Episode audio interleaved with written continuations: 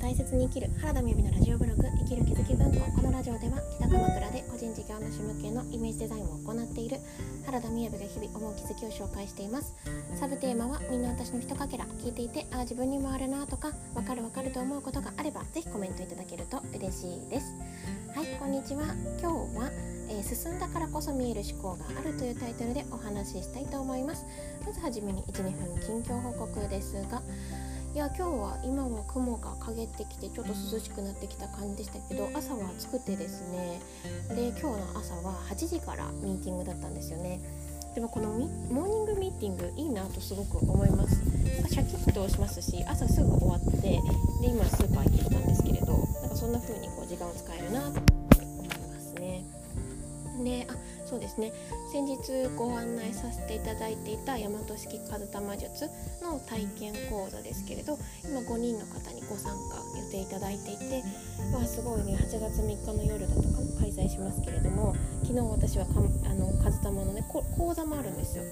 でこの講座のベーシックっていう一番最初の講座が4回目だったんですけれどうんなんかすごい面白かったですね。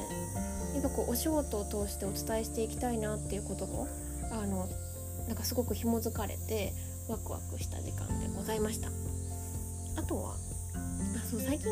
ノートを実はね始めたんですよね。まだちょっとここに リンクは貼りませんが。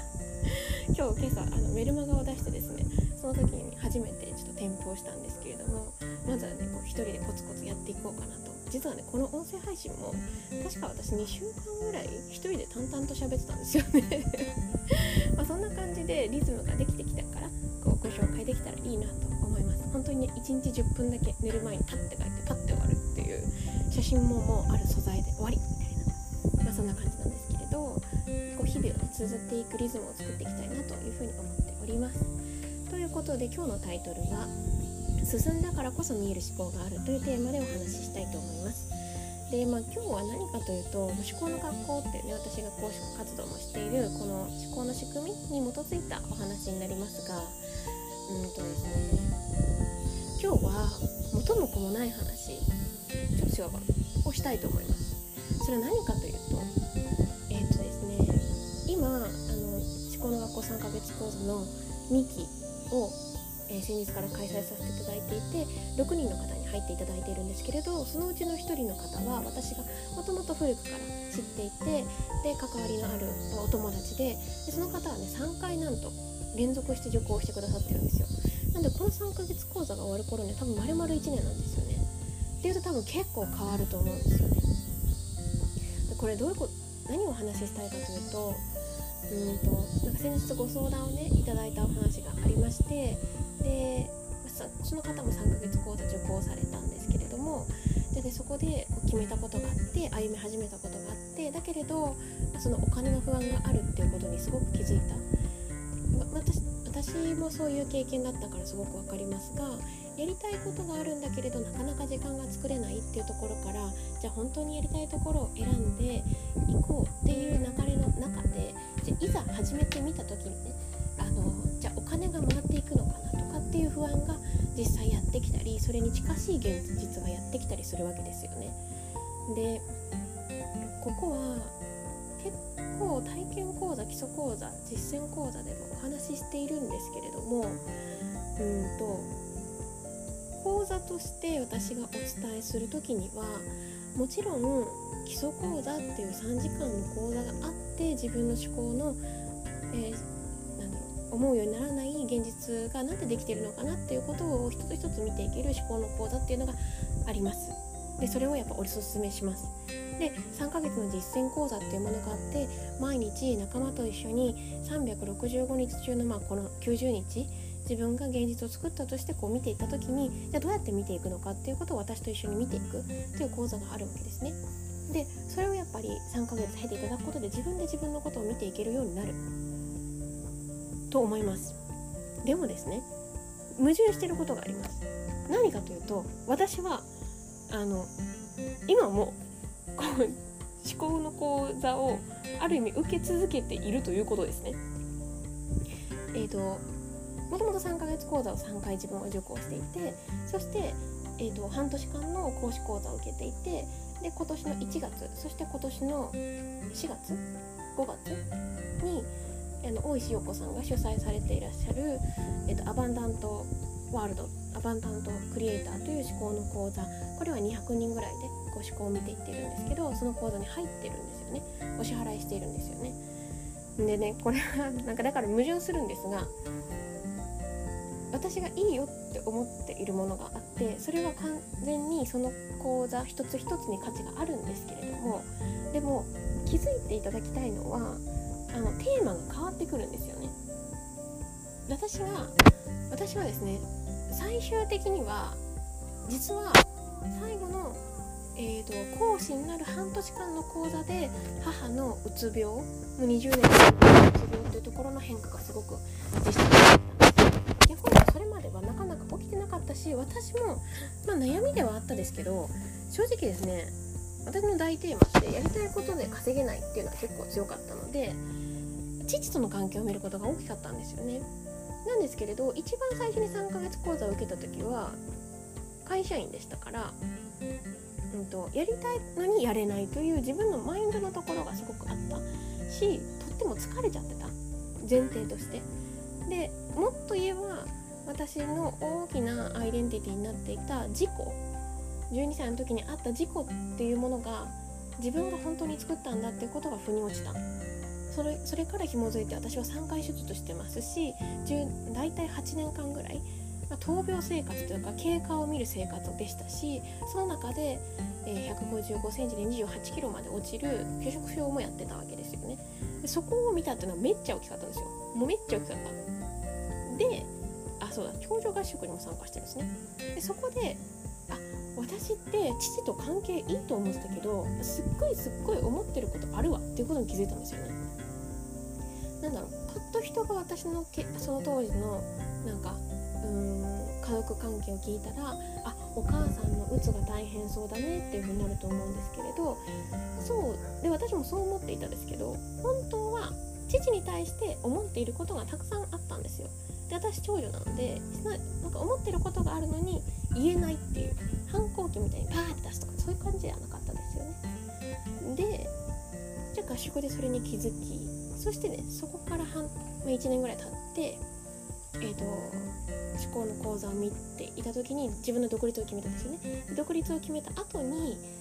もうだからもう2回目の3ヶ月講座卒業してますよね。でその時独立しました。で独立した時に動いてみた時にやっぱ出てくる思考ってあるんですね。で最初の話に戻りますが今3回目を受けてくださってる方が最近ねあの自分がやりたかったこう仕事をねずっとなんかやりたいようなところを醸していたのに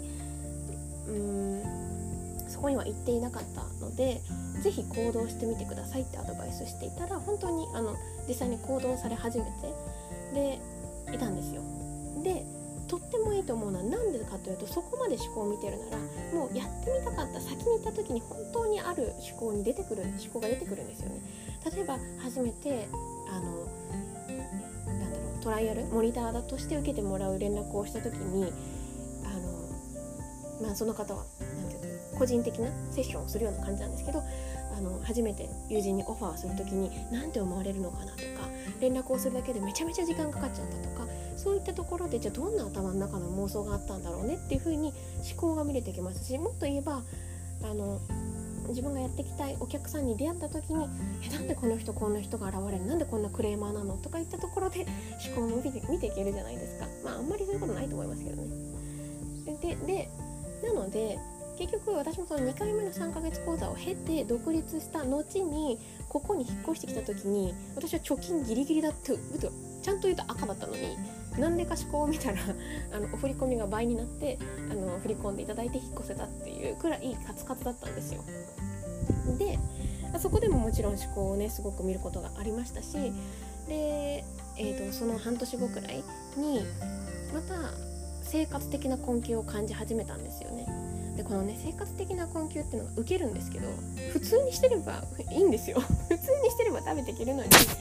例えばこの年始校の講師にやろうって思っちゃったりとかもっとこういうスタイルでやっていきたいなって思っちゃったりとかお客さんを見ていた時にもっとマーケティング勉強したいなって思っちゃったりとか そうやってね動いちゃう自分がマジで恐ろしいんですけど、まあ、そういうところで「あやばい」とか思ったりするわけです。すごいね父のことを見ることがあってからこれはなんか3度目の正直ですね3回思考の思考を見ていてそれ3回目の思考の学校の講座を受けてましたけどその時からやっぱ不安がなくなってきたしちゃんと言うと今年の1月から本当にお金の不安っていうのがほんなくなってきたなとこれあんまり関係ないと思いましたね。なんていうかうーん私にとっては多分お金の不安っていうのは結構強くもともとあったんですよ。まあ私の高校時代とかを知ってる人だったらうんうんわかるって感じだと思うんですけど私は罪悪感から自分のお金を使えない全く使いたくない自分にお金をかけたくない究極食べないみたいな極論に言っていた人だったのでマジですごいですけど ひどすぎてすごいですけどでちゃんと言うとうんやっぱりどこかでお金の不安をするっていうのはあったんじゃないかな。ただ傾向として強いのはやりたいことをやると稼げないっていうのが強かったですね。逆を言えばそうでなければ安定してられるっていうのは強くあったからそういう現実は作っていたと思うんですよ。で今年の1月そのまだねあの陽子さんの講座を受けている中であ本当になんか貯金額とかあんまり関係なく、まあ、結果的にそれが変わるんですけど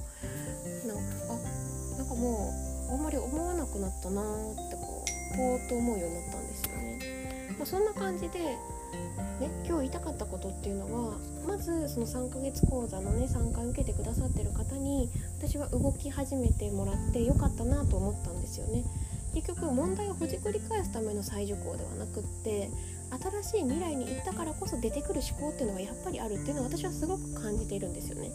でこれをねこの音声では、まあ、あぶっちゃけて言ってますけどなんか一般的にはその3ヶ月講座を1回受けたらいいよってなんかその満足した商品出そうよっていう感じするじゃないですか。